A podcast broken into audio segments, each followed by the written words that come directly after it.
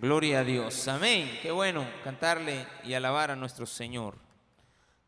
Se quedan sentaditos, vamos a leer el capítulo número 32 del libro de Génesis. Génesis 32. Vamos a tomar la lectura desde el versículo 1 hasta el versículo número 21. ¿Lo tiene?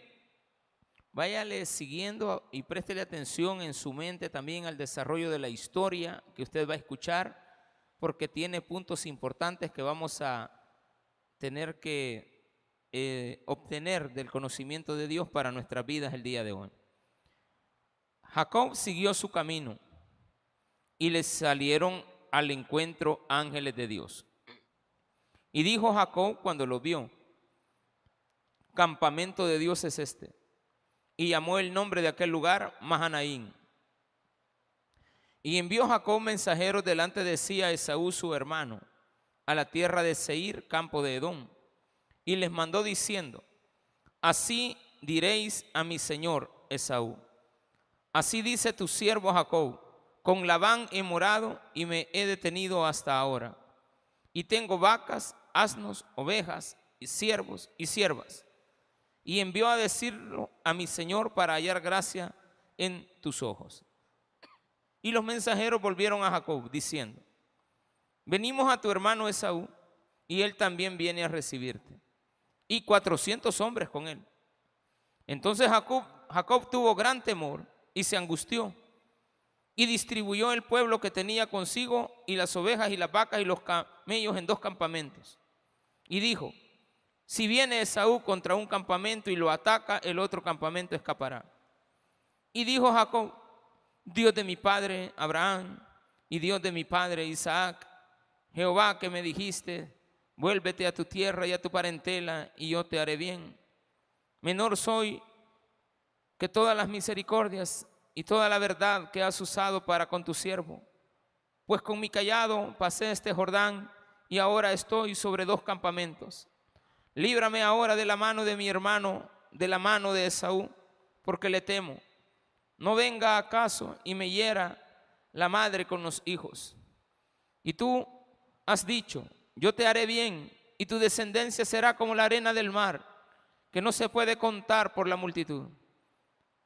Y durmió allí aquella noche y tomó de lo que le vino a la mano un presente para su hermano, doscientas cabras y veinte machos cabríos, doscientas ovejas y veinte carneros, treinta camellas paridas con sus crías, cuarenta vacas y diez novillos, veinte asnas y diez borricos.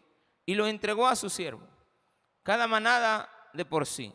Y dijo a sus siervos, pasad delante de mí y poned espacio entre manada y manada.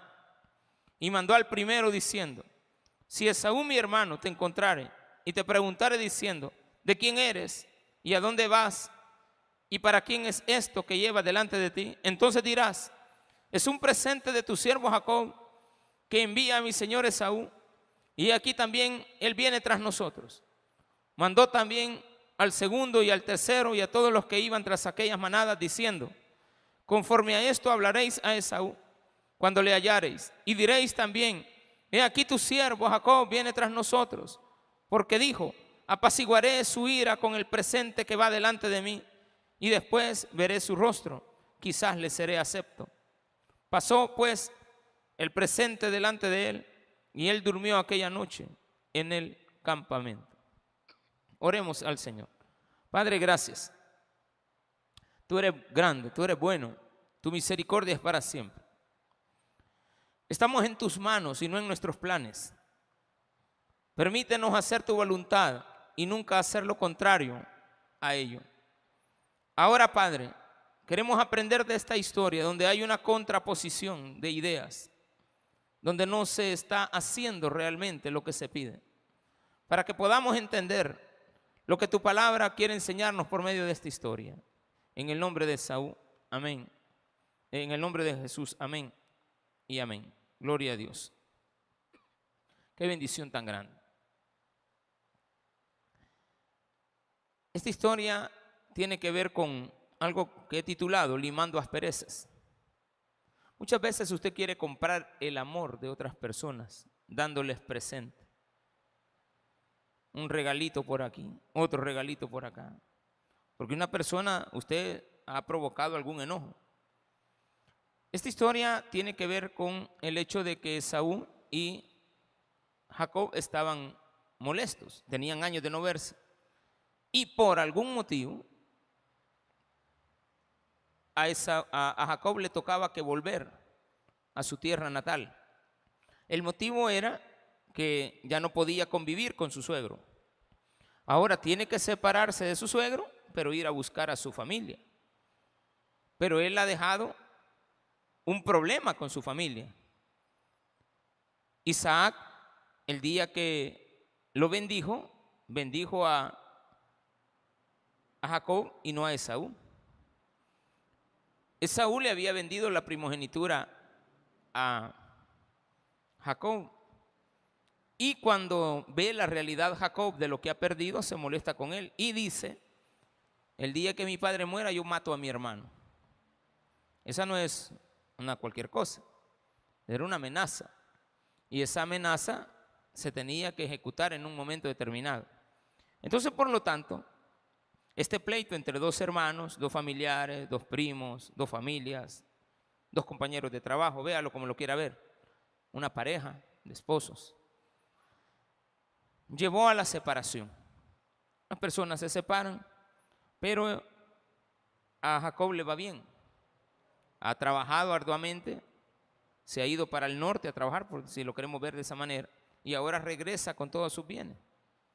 Y tiene tantos bienes que espera con ellos apaciguar la ira de su hermano.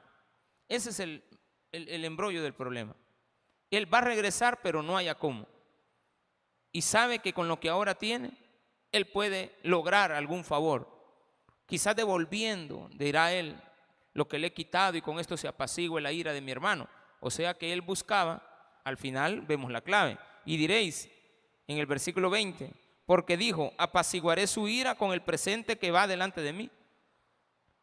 O sea, mandaba los regalos con la intención de que Esaú fuera calmándose, pero mira qué estrategia. Le, voy a mandar primero las vaquitas y cuando las vea van a preguntar, ¿y estas de quién son? Ah, son de Jacob y las envía a mi señor Esaú. Y tal vez Esaú, bien molesto, pero al ver las vaquitas, bueno, pues póngalas por ahí. Y al ratito va apareciendo otro con unos camellos. ¿Y estos camellos de quién son? Ah, son de mi señor Jacob. ¿Y para dónde van? No, pues se dijo él que se los mandáramos a su hermano Esaú. Y ya el Esaú ya bien molesto, ¿va? pero ya hoy estaba así como que, como que le está pasando la ira. ¿Y quién no, verdad? Ya viene, agarran los camellitos y de repente viene, vienen los asnos. Y vienen ahí unas crías también con ellos. Y diga, decía Esaú, eh, Jacob, para que cuando me vea a mí al final, él ya esté contento. Las asperezas no se, no, no se borran así.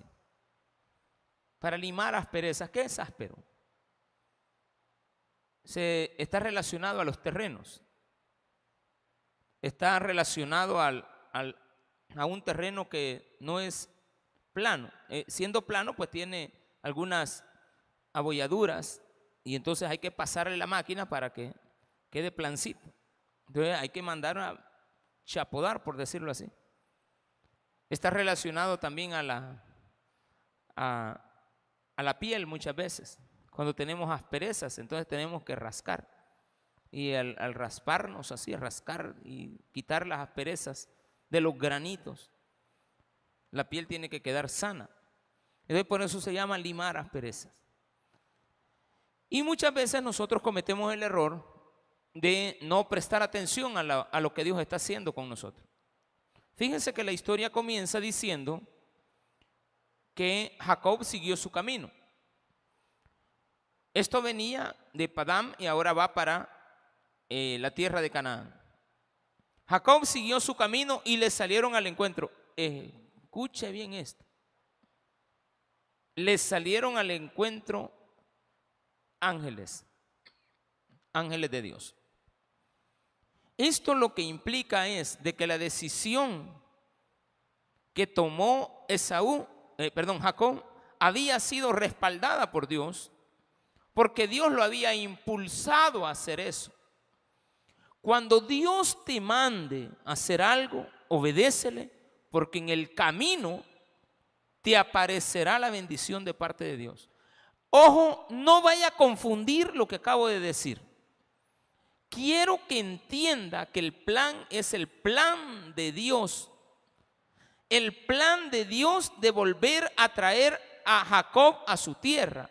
Nunca es el plan de Jacob. El plan de Jacob era quedarse a vivir en Padam, Arán, hasta que se jubilara y la unión le pagara y se hiciera ciudadano y allá se iba a quedar y allá iba a vivir y no tiene nada que venir a hacer aquí. Porque aquí ha dejado un problema tan serio que no le permite regresar. Él desde que se fue, se fue con la intención de no volver. Pero el plan de Dios no es ese. El plan de Dios es que vuelva. ¿Y que vuelva a dónde? A su casa. ¿De dónde te saqué? Él tendía a tener sueños. Y en los sueños Dios le hablaba. Y Dios establecía cuál era la forma correcta de continuar en ese camino. Entonces cuando Él va, hay que entender que si le aparecieron ángeles es porque era plan de Dios. Nunca, jamás en la vida, no se le vaya a olvidar esto que hay una gran contraposición. Son polos opuestos, sus planes y la oración. Cuando yo oro, estoy dejando que Dios intervenga. Cuando yo oro, estoy pidiéndole a Dios que haga algo. Cuando ese algo empieza a funcionar, debo de seguir el camino que Dios me indica. Si en medio de eso yo meto mis planes, estoy en contra de la oración. Entonces usted dirá, ¿y qué pasa cuando yo oro? Escuche bien lo que va, tiene que aprender esto bien. ¿Qué pasa cuando yo tengo un plan y le pido a Dios que lo respalde? Y si lo respalda, era de Dios. Ahí usted está jugando a la adivinanza. El plan de Dios no puede tener esa característica de adivinar. O es o no es. El plan de Dios es perfecto. Por lo tanto, va en contraposición a nuestros planes.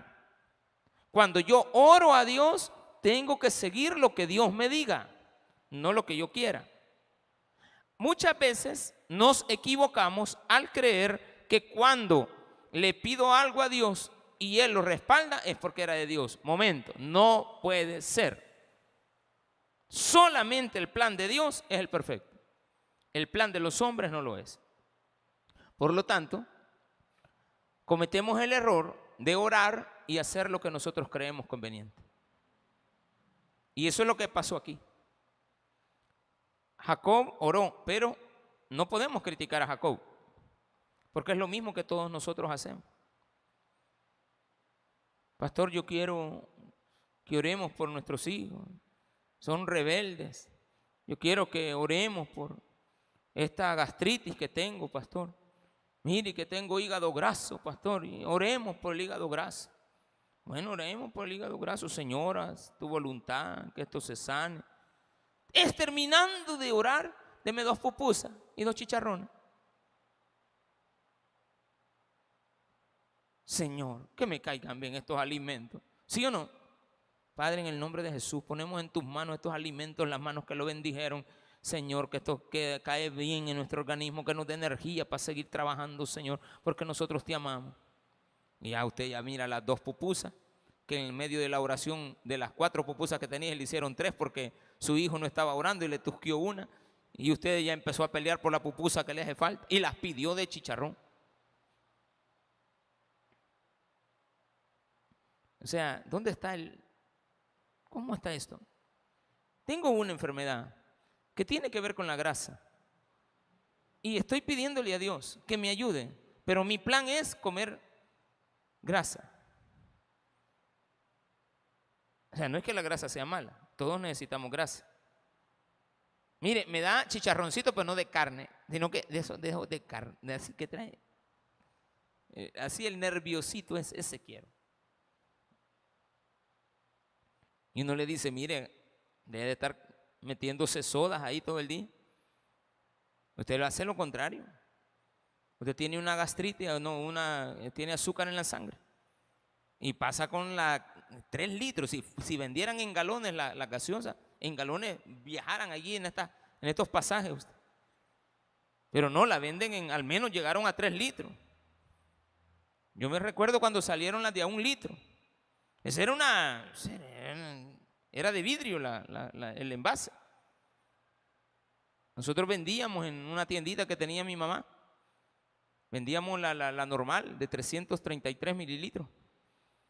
En vidrio, por supuesto. Antes no había plástico, no había... Todo era retornable. Uno tenía que tomar, se la metían en bolsa, se la volvían a entregar y así andaban. Y de repente apareció la de litro. Yo no, para la familia, toda la gente, con hasta las abrazan, usted no se ha fijado. Pues sí, pero le estamos pidiendo a Dios por nuestra salud. Y el plan de Dios es sanarnos. Es para que vea que el ejemplo es tan sencillo, pero es tan real. Fue lo mismo que le pasó a Esaú. Pon gracia delante de mi hermano y usted mandándole regalo. ¿Y cómo está eso? Señor, si tú prometiste que cuando yo volviera me ibas a dar la tierra y la plenitud, y cuando eres el Dios de mi padre Abraham y eres el Dios de mi padre Isaac, Señor, vuélveme a la casa con paz y tranquilidad, que yo pueda encontrar un buen lugar donde habitar. Y entonces, ¿por qué salió con los regalitos? O sea que el plan de Jacob era dar regalos. ¿Cuándo comienza? dijo Jacob, cuando los vio a los ángeles, dice bien, él no se encontró con Esaú. Lo que Dios le mandó fueron ángeles. ¿Qué quiere decir eso? Mira, este, Jacob, dale con todo. O sea, te voy a mandar ángeles. ¿Quién te va a hacer algo si te mando ángeles? Entonces, no hagas nada. Yo lo voy a hacer todo. Pero de repente usted mete sus manos. Y es ahí donde todo falla sus planes, métaselo aquí, aquí en la mente, sus planes van en contra de la oración. No son compatibles, nunca, jamás. Son contrarios. Es como el odio y el amor. No, no, no son. Eh, una cosa elimina la otra. La luz y la oscuridad. Una cosa elimina la otra. No, no, no es compatible. Entonces dice, y dijo Jacob cuando los vio, campamento de Dios es este. ¿Qué quería decir eso? Jacob en cierta manera comparó lo que él tenía cuando se fue y lo que ahora tiene cuando regresa. Mire qué cosa, mire, yo cuando me fui de aquí me fui con las manos. Solo las manos lleva y mira ahora. Dios me ha bendecido. Yo ahora que vengo, mire, vengo a ver mi casa que mandé a hacer después de tantos años que estuve allá por los United States. Y yo no sé por qué compran los grandes terrenos usted y ponen la casa a la orilla de la calle. Yo no entiendo el salvadoreño. Mandan a hacer los grandes terrenos y cabalito donde pasa la orilla de la calle, la acera. Hay algunas casas que todavía el garage lo dejan afuera de la carretera. En muchas colonias aquí en El Salvador. Donde uno va por una carretera. Y la gente tiene gran terreno atrás, pero quieren que les vean la casa. No sé por qué hacemos así. Yo siempre digo que la entrada hay que dejarla amplia. La casa tiene que ir allá al final y de allá venir para acá. O quizás dejar aquí un patiecito en medio y allá atrás. Pero no nos queda. Estoy hablando del que tiene la posibilidad de comprar una propiedad grandecita. Y casi siempre esto se da con la gente que viaja y quiere tener, ya viven aquí en, en Apopa y ahora ya, ya no viven en Apopa, viven en la hacienda. Ya viven allá por altos de no sé a dónde. Y ya son de la San Gabriel.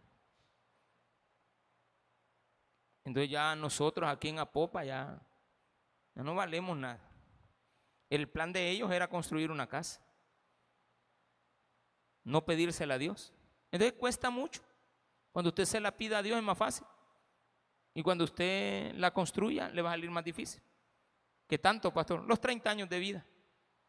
¿Y cuánto la va a disfrutar? Ay, si la mandó a hacer de tres plantas o de cuatro.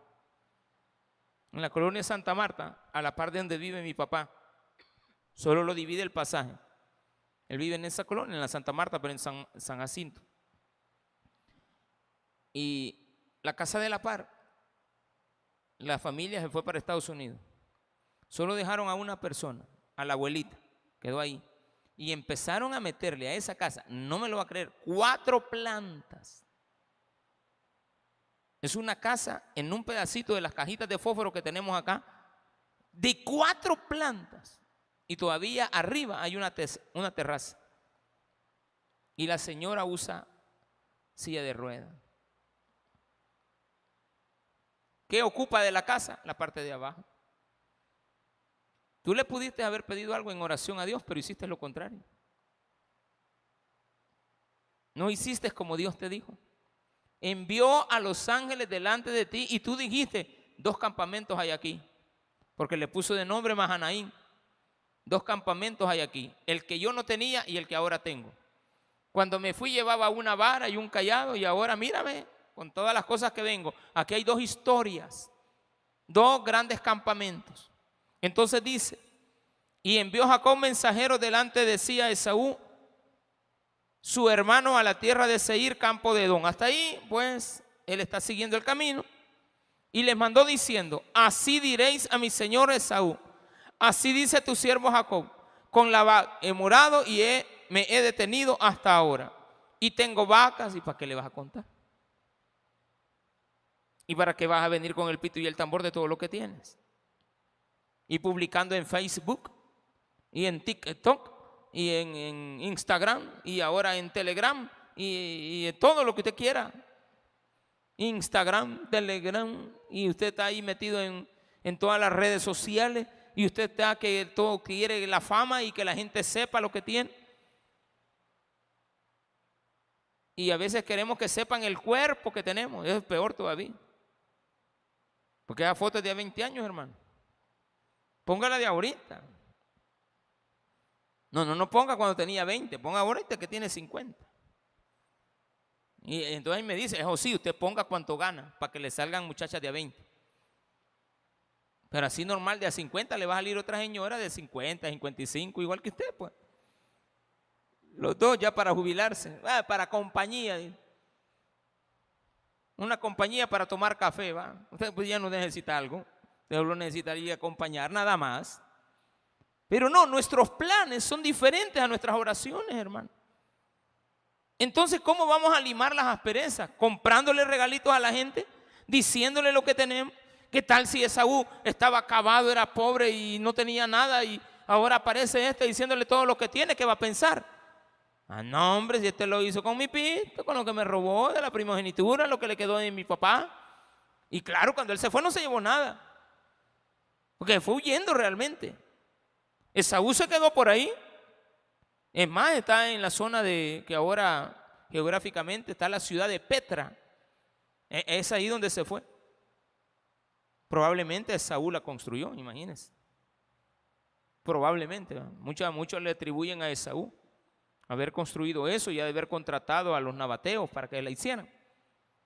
Pero aquí dice esto, y tengo vacas, sano, ovejas y siervos y siervas y envió a decirlo a mi Señor para hallar gracia en tus ojos. Mira todo lo que me ha bendecido Dios. ¿Usted cree que así va a limar? No se liman así. Se liman con Dios pidiéndole a Dios que ponga gracia. Al final se van a reconciliar. Porque Dios es el que había puesto la gracia para que Esaú y Jacob se encontraran, demostrándole a Jacob más adelante que el plan de él era el erróneo, que de nada le servía todo lo que le llevaban.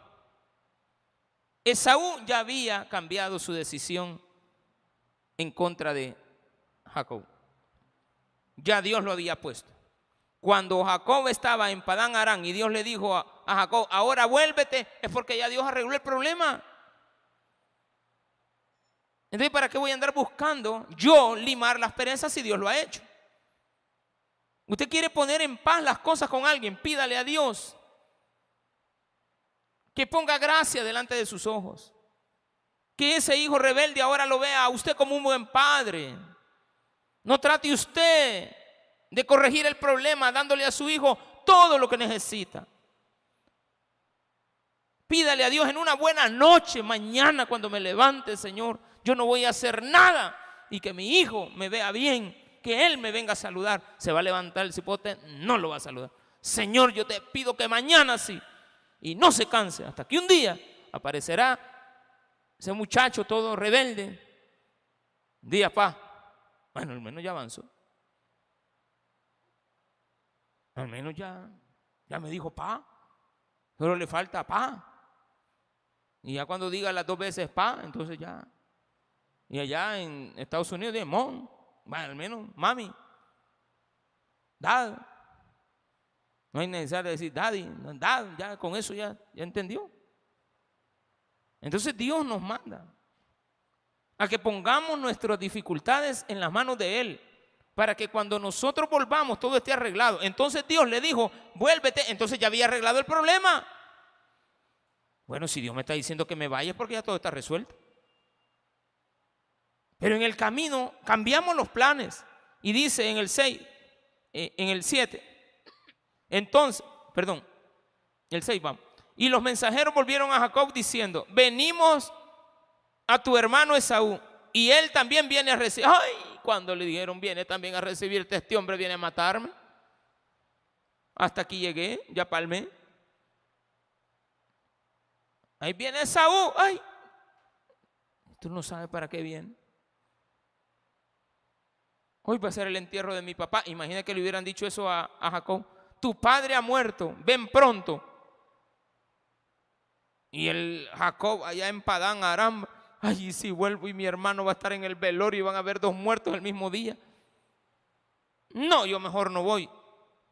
Pero ¿qué tal si Dios le dice, vete a tu tierra, a tu parentela, regresa a casa, mi hijo. Salte de ese grupo que tiene. Salite ya de esos chats que tenés toda la noche. Vaya, venite a la casa de Dios. Aprende más de mí que soy bueno, que soy santo. Entonces Jacob tuvo gran temor en el... Perdón, perdón, perdón. Entonces Jacob, Jacob tuvo gran temor y se angustió y distribuyó el pueblo que tenía consigo y las ovejas y, las ovejas y las vacas y los camellos en dos campamentos. Fíjese bien, cuando le dicen que Jacob, que a Jacob, que Esaú viene a encontrar, se le olvidó que tenía dos campamentos. Se le olvidó que se le habían aparecido los ángeles. Se le olvidó para dónde iba. Se le olvidó que tenía que seguir juntos. No, viene Esaú, dividamos el pueblo. Y le dio gran temor que le dijo a unos, dividámonos en dos. No vaya a ser que este hombre me venga a matar. Entonces, si un campamento es atacado, el otro que huya. Por lo menos va a quedar un poquito de mi gente. No iba a quedar nada. Porque dice la Biblia que venía con 400 hombres y él traía mujeres, traía. Él lo que traía eran sus hijos. Y eso no estaban acostumbrados a la, a la pelea, estaban acostumbrados al ganado. Y quién sabe este Saúl qué es lo que ha hecho ahora. Si antes era cazador, ahora este hombre ha de tener un ejército. Y más que le dicen que tenía 400 hombres, es evidente. Nadie va a venir a recibir al hermano ahí con 400 hombres que lo acompañan. Pero algo había pasado, hermano. Si Dios le estaba diciendo que regresara era por algo. Y dijo, si viene Esaú contra un campamento y lo ataca, el otro campamento escapará. Nueve. Y dijo Jacob, Dios de mi padre Abraham, ay, la oración aquí vino. ¿eh? Cuando se sintió atemorizado, y es lo que le pasa a usted y a mí. Por eso este sermón usted tiene que entenderlo desde el punto de vista donde sus planes no son los planes de Dios. Y cuando ore a Dios no haga usted las cosas. Si usted le pide a Dios que haga algo, usted no haga nada. Claro que tiene que hacer algo, ¿verdad? Seguir con su vida. O sea, seguir adelante, siga su camino. Si tenía que ir a trabajar, trabaje. Si tenía un empleo, pues vaya al empleo. Si tenía algo que hacer, hágalo. Pero ya las cosas se las puse a Dios. Deje de estar pensando en el problema, pues. En un problema que tiene solución. Porque usted se lo ha pedido a Dios y Dios a usted le ordenó que regresara. Le dijo, hace esto y usted no quiere hacer caso. Entonces aparece la amenaza y viene el hombre cotidianamente, después de una amenaza, trata la manera, cuando está en temor, porque le tiene temor al hombre, viene a buscar el, el respaldo de Dios por medio de la oración. Y empieza una oración, que es la primera oración. Ojo, es la primera oración que aparece. Hemos venido leyendo todo Génesis y no habían habido, no, no hay oraciones antes. Pero esta aparece y le dice, Dios de mi padre Abraham, y con los ojos cerrados, de seguro hasta con las manos levantadas y cantando tres alabanzas primero. Estaba preparando el camino. Y había cantado alabanzas de, de, de derramamiento del Espíritu. Y se había puesto a llorar. Ven, Espíritu. Y usted estaba, pero ya casi llorando, estado en el suelo. Dios de mi padre Abraham y Dios de mi padre Isaac, Jehová, que me dijiste, vuélvete a tu... Ah, Dios te había dicho que te regresara. Pero mira dónde me has mandado, Señor. Solo a morir voy a venir. Señor, tú me dijiste que volviera, pero aquí hay un problema todavía. Y me dijiste, vuélvete a tu tierra y a tu parantela, y yo te haré bien. ¿Te acuerdas, Señor, que tú me prometiste que me ibas a dar un carro? Me prometiste, Señor, que iba a tener buenos hijos y que no sé qué, y que el único el otro, que, que, iba a despedirle a Dios. Como que está diciéndole a Dios, mira, te equivocaste. Tú me dijiste que viniera y aquí hay un pleito. De vino se puso ahora. Menor soy que todas las misericordias. ¿Cómo que menor soy que todas las misericordias? Y mira cómo te tiene. Mira, permítame, analice eso. Muchas veces Dios te ha dado todo y tú todavía estás diciendo que no tienes nada. Tienes una familia y la desprecia. Tienes dos manos, todavía las tiene. Piensa en el que no las tiene. Tiene dos manos y dos pies. Piense en el que no tiene ni las dos manos ni los dos pies. ¿Cómo se baña? Lo bañan, no se baña. Allá no sé, en Uganda, no sé qué país de esos africanos, creo que en Sudáfrica. Hay un reportaje de un muchacho que este, nació sin extremidad. No tiene los dos brazos, no tiene las dos manos. Y es un hombre tan feliz. Ay, hermano, qué feliz ese hombre. Él tiene como cuarenta y pico de años. Morenito, bien alegre, bien jocoso. Él, él tiene una sonrisa en su rostro. Él juega, él todavía hace todo y ama a su mamá. Y, al principio cuando lo vieron nacer, todos se lastimaron. Y se ve que lo bañan con una manguera y juegan con él y él se divierte jugando, juega pelota solo con un pedacito de, que tiene ahí de pie. Entonces él dice, mire, yo soy, yo voy a vivir toda la vida, no sé cuándo yo me voy a morir pronto, porque le dijeron a la madre, este niño no va a vivir. Este niño se le va a morir pronto. Y van a pasar consultas, no tienen los recursos económicos, son pobres. Imagínense hasta ahora, tiene como 40 años, le van a hacer la primera radiografía. Y ya le dice la señora, la, doctora, mire, le dice, usted está, usted está sano. ¿le? Si es que a usted lo único que le faltan son las extremidades. Pero usted es un hombre sano. Sano, diría otro. ¿Cómo va a ser sano sin pies y sin manos? Pero es un hombre sano. Mire, su pulmón no tiene nada de cigarros. Mire, su corazón está latiendo cabalito a la hora que le toca. Gastritis no tiene. Hígado graso tampoco. No tiene ni una enfermedad. Usted está sano sus hígados, sus riñones, todo está bien. Y el muchacho alegre. Y usted con sus dos manos y sus dos pies, sus dos ojos bien puestos. Porque hay unos que los tenemos, pero no bien puestos. Pues, entonces está uno para un lado y otro para el otro. Usted anda molesto porque es visco y, la gente que ciega usted. No sé cómo será visco en otro lado, pero visco es el que tiene así que un ojo para un lado y otro para el otro. Y él, y él no se siente bien. Se pone lente. ¿Y por qué se pone lente? ¿Cuál es el problema? Es que a mí no me gusta. ¿Cómo me veo? La nariz que tengo. La tengo mal puesta. Pues sí, del trompón que le dieron. Dígale a su marido que le dé otro trompón al otro lado para que la vuelva a poner un destavante. Porque hay gente que ha quedado con la naricita así de lado por algún golpe del marido. Que ella dice que se dio en la puerta. Pero no fue un golpe del marido. Entonces aquí enseña esto. Él está siendo dirigido por Dios para ir a su tierra y él tiene temor cuando le dicen que el hermano viene a verlo. Él se llena de temor y le exige a Dios. Está bien, le pide. Oró. Está bien, vaya, hasta ahí vamos bien. Se puso a orar. Qué bueno. Menor soy que todas las misericordias y que toda la verdad que has usado para con tu siervo. Pues con mi callado pasé este Jordán. Solo eso llevaba cuando yo me iba. Y ahora estoy sobre dos campamentos. Mira cuánto me has bendecido, Señor. Antes mi pedacito de tierra no tenía nada, Señor. Líbrame ahora de la mano de mi hermano. Señor, líbrame. Entonces, ¿qué, qué tiene que hacer usted? Líbrame de la mano de mi hermano, de la mano de Saúl, porque le temo. No venga acaso y me hiera la madre con los hijos, me quite a mis hijos mate a mis mujeres, mate a mis hijos. Señor, ayúdame, que este hombre me está amenazando. No sé qué voy a hacer con esta llamada que he recibido. Que si no doy el dinero ahora en la noche me quitan la vida.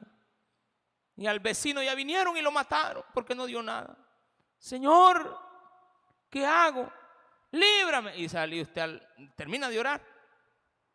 Y, y sale a prestar los 500 pesos.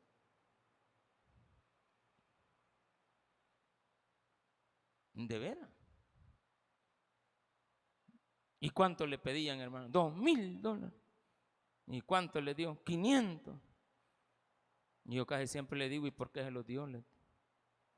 Permítame, usted dice que oró. Sí, oré. ¿Y qué le pidió en la oración? Que me librara. ¿Y entonces por qué le dio el dinero? Permítame, o sea que su oración está a la par de un plan suyo y usted quiere que Dios respalde el plan suyo, porque cuando usted dio el dinero ya no le hicieron nada. Era de Dios dar el dinero. E, esa es, esa es contraposición. O sea, si vamos a hablar de fe, es fe.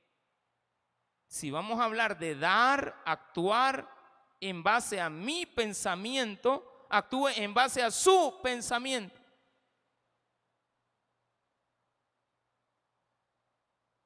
Actúe en base a lo que usted diga. No le esté pidiendo nada a Dios, porque usted ya tiene el plan. Su plan va a funcionar, pero humanamente. Pero no tomó en cuenta a Dios. Porque si aparece mi hermano, me va a matar a mi madre, a mi padre, a mis hijos. Ya saben mi dirección, ya saben dónde vivo. Ay, ay, ay. Haga lo que quiera, hermano. Pero usted no está hablando con Dios. Versículo 12. Y tú has dicho, yo te haré bien y tu descendencia será como la arena del mar, que no se puede contar por la multitud. Y ahora estoy a punto de morir en las manos de mi hermano y toda mi familia y todo lo que tú dijiste, Señor, no se va a cumplir. Y durmió aquella noche y tomó de lo que le vino a la... O sea, se fue a dormir. Y cuando se levantó, agarró la vaca.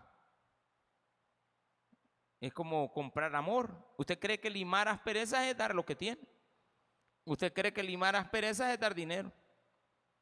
¿Usted cree que limar las asperezas es traer un regalito? Sí, ¿verdad? A veces funciona. Usted se enojó con alguien y siempre está esa historia de que llévele un cake, que va. Ah, está bien, llévele un cake. Y con el cake, pues la persona o se lo tira en la cara o, lo recibe. Está bien, eso no está malo. Pero ese no es el plan de Dios, esa es una actitud suya. Una actitud que es buena, pero no, no tiene nada que ver con lo que oró. Yo quiero que entienda usted esta tarde que su oración no puede ir a la, plan, a la par del plan de vida de uno. Una cosa borra a la otra. La oración fue eliminada cuando él tomó en la mañana, dice acá, y tomó de lo que le vino a la mano un presente para su hermano Esaú. 200 cabras. Y quiere vaya sumando ahí, pongámosla a 200 pesos más la cabrita. 200 cabras. 40 mil dólares. Un regalito de 40 mil dólares. Póngalas a 100 de 20 mil pesos.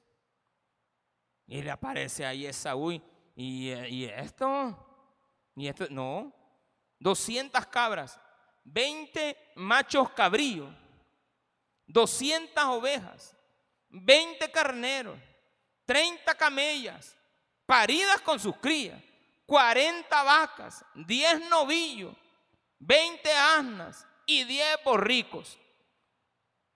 hermano está hablando de un regalito como de unos 4 bitcoins ahí juntos, va le estaba dando como 200 mil pesos. Y dice, e-, este hombre era rico, hermano. O sea, Jacob era rico. Pero usted no sabe si el hombre es más rico que usted. Y usted no puede agradar a un rico con, con su riqueza. No, no lo puede agradar. Es competencia. Y lo entregó a sus siervos. Cada manada de por sí y dijo a su siervo, hay un plan. El plan es este. Pasen delante de mí y poned espacio entre manada y manada. Vaya, el plan va a ser este. ¿Quién va a llevar el, perfume? Yo, vos me vas a dar el perfume. Cuando veas a mi hermano, le das este perfumito. No, y sacale, sacale el recibo, que no vea cuánto pague. Porque dicen que nadie tiene que saber cuánto cuesta el regalito que tú le estás dando y usted sale con un pero, una vajilla de, de perol de plástico, ¿verdad? Quitarle el precio. Hermanito, si un 80 vale, si él ya fue a verlo, quitarle el precio. A mí me da igual que lleve el precio, que no lleve el precio, que lleve caja, que no lleve caja, que yo así soy. Pero mi esposa siempre está pendiente de quitarle el precio. Y yo, mira, y, que, y no trae bolsa para el regalo. ¿Cuál regalo le? y no le vas a dar algo ahí, pues sí, sí, se lo voy a dar así. Si yo así se lo voy a dar. En mata se lo voy a destapar para que vea que es cierto, que es nuevo el que viene. Y casi siempre le digo, mire, hágame un favor, destápelo y si no le gusta me lo regrese. Yo siempre le digo, destápelo ahí delante de mí. Ojalá me lo devuelva para otro regalo, para otra gente. Yo no voy a llegar a alguien donde estoy molesto con un regalo. Es como cuando usted se enoja con su mujer y le lleva flores. Ay, hermanito, ¿qué, quiere? ¿Por qué, ¿Por qué le va a llevar flores cuando está molesto? ¿Por qué no le lleva cuando está contento? Mira, vieja, aquí vengo después de esa parida de esos dos bichos que me has dado. ¿Te dolió, vieja? Ay, viejo, yo no aguanto. Aquí está, mira, estas florcitas para uno. ¿Y eso por qué? Ah, por los niños que me has dado. Pues sí, pero me traes 12, que estás esperando que te para otros días aquí nomás. No, mi vieja, o sea, que porque yo te amo, tú sabes. Está contento con ella, llévele regalo. Cuando esté brava, no, usted ni se le acerque.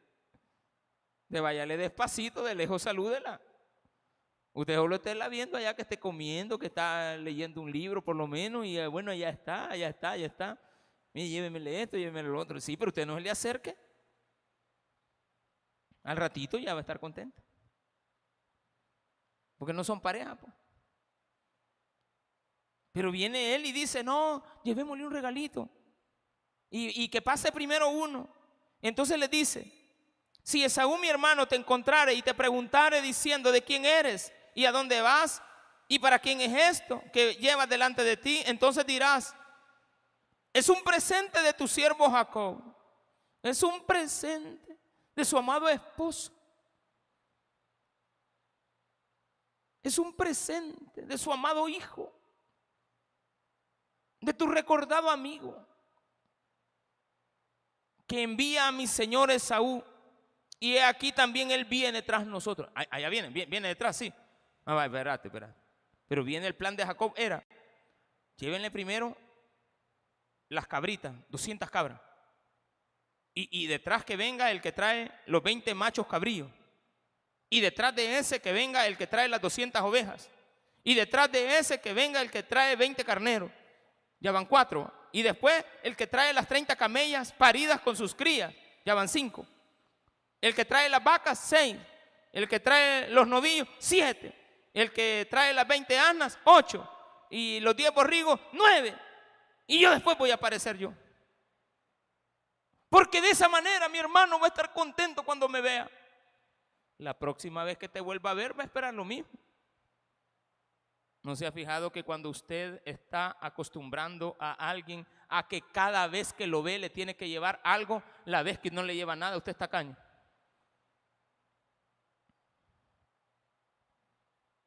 Siempre hay hijos que están agradecidos con sus padres, está bien. Están muy agradecidos con sus papás. Y cada vez que los van a visitar le llevan algo. El día que no le llevan nada.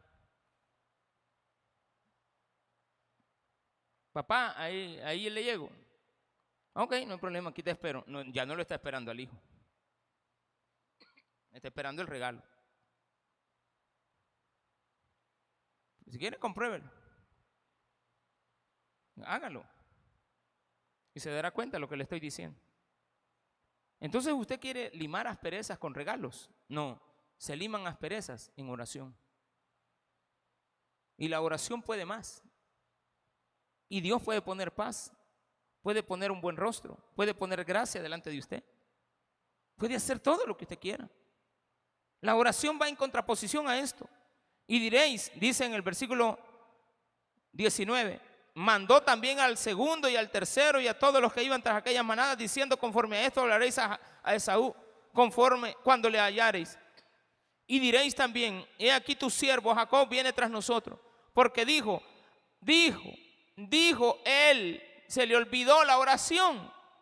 Esto es común en nosotros, no critiquemos a Jacob, es lo que nosotros hacemos constantemente y por eso nuestros planes fallan. Porque le pedimos una cosa a Dios y hacemos otra.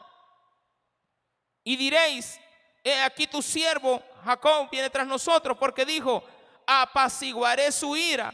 Él va a estar en paz cuando ya vea que le he regalado todo esto. Él va a estar tranquilo y ya no me va a decir nada. Y venimos y queremos darle a los hijos lo que ellos piden. Papá, quiero esto. Aquí está acaba de comer y quiere sorbete. Lo ve y usted le dice, no, no te lo voy a dar. Al niño se le olvida que quería sorbete. Pero de repente usted le da el sorbete, lo prueba y lo bota. Y al ratito el niño le va a pedir juguetes. Toma los juguetes para que esté tranquilo. Dale la, la tablet al niño para que se calme sígale dando todo lo que quiera y se, y se lo compruebo dentro de 15 años. Comience ahorita a hacer. Digamos que ahorita tiene 7. Súmele otros 10. Dele todo lo que le pida en 10 años. Se acordará cuando tenga 17, si ese niño, si ese niño es agradecido. O si usted ya calmó su ira. Si usted ya está en paz con él. Diferente es, Señor, yo pongo en tus manos a mi hijo. Que él sea conforme. Tú sabes que no tenemos para dar. Que él acepte las condiciones de vida. Yo voy a luchar. Provéeme, Señor, para educarlo, para darle el estudio. Y ya viene usted, va a trabajar y ya a usted le aumentan. O quizás no le aumentan, pero se va a conseguir una beca y su hijo le salió así bastante bueno eh, para las notas. Y él quiere ir a la escuela de artes y allá le salió bien, pero cuando va a la de matemáticas le saca cero. pero cuando está estudiando leyes le sale bien. Entonces usted tiene que decir, bueno, gracias Padre, porque me ha regalado un hijo abogado, me ha regalado a un hijo que le gusta las manualidades, me ha regalado a un cocinero, me ha regalado a un ingeniero y a un licenciado. Gracias Señor. Y yo con mis limitaciones ahora compruebo, Padre, que si yo hubiera hecho algo por eso, no lo hubiéramos alcanzado, pero contigo sí lo logramos. Se da cuenta que van en contraposición las cosas. Pasó pues el presente delante de él y él durmió aquella noche en el campamento. Fíjate que la historia hasta ahí llega. Hasta ahí llegó. Y él se fue a dormir. Y no pasó nada. Porque el siguiente día se levantó aquella noche y tomó sus dos mujeres y sus dos siervas y sus once hijos y pasó el vado de Jacob, los tomó pues e hizo pasar el arroyo a ellos y, y todo lo que tenía. Así se quedó Jacob solo. Mandó a todos adelante. Váyanse, vayan, avancen, avancen. Él se quedó solo. Y Dios le apareció en sueños. Y Dios le dio la solución. Él había orado, pero Dios no había contestado la oración.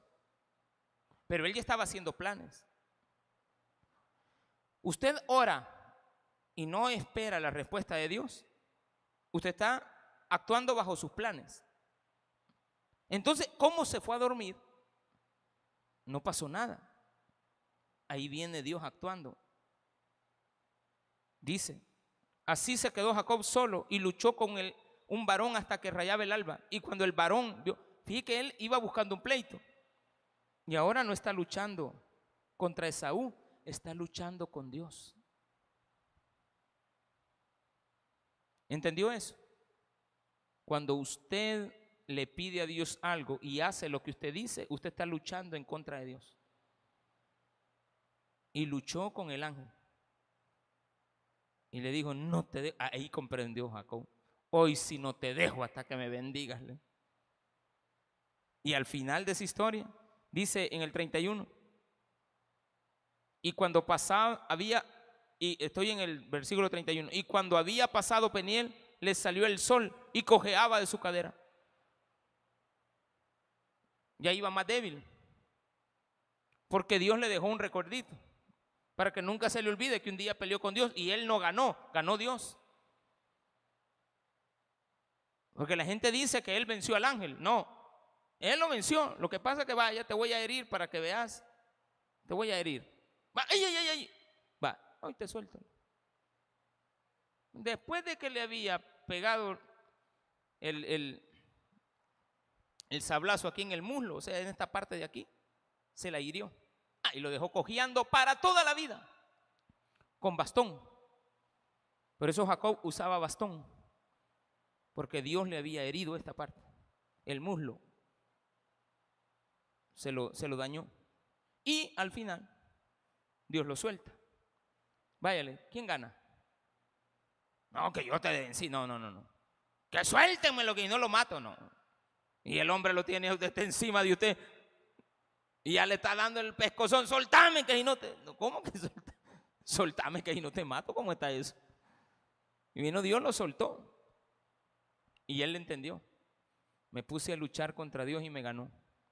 Y me ha dejado cojo. Y hoy como voy contra mi hermano, ¿cómo voy a salir corriendo? Porque la idea de él era salir corriendo. Si uno se va, el otro que huya. Y él se había quedado de por último, ¿a quién estaba mandando a la muerte? A la mujer con sus hijos, a los siervos. Y él al final, en el 33, versículo, capítulo 33, está el cierre de esta historia. Pero no se la voy a leer por ahora del tiempo. De hecho, venía hasta el versículo 31. Pero en el capítulo 33 está la solución. No había necesidad de hacer nada. Cuando Esaú ve a Jacob, se alegra de ver a su hermano. La vida le había cambiado. Él había comprendido que cuando fue joven actuó mal, y había llegado a conclusiones. Y Dios le había dado esa respuesta. Cuando Dios te dice, haz algo, hazlo. Y cuando tú le ores a Dios, espera que Él te responda. Pero no te va a responder si empiezas a actuar, porque vas a estar luchando contra Dios. Si usted le dice a Dios, líbrame de estas personas que me están atacando, no salga a solventar el problema. Deje que Dios actúe y hágalo conforme a la palabra de Dios. Y así usted va a limar asperezas con todos sus hermanos, con todos sus hijos, con su familia, con, con todos los parientes y conocidos y amigos y compañeros. No habrá quien quede fuera. Media vez usted sea obediente, ore a Dios y deje que Él actúe. Si usted tiene planes diferentes, haga los suyos y no ponga oración ni espere que Dios le hable. Démele un fuerte aplauso a nuestro Señor.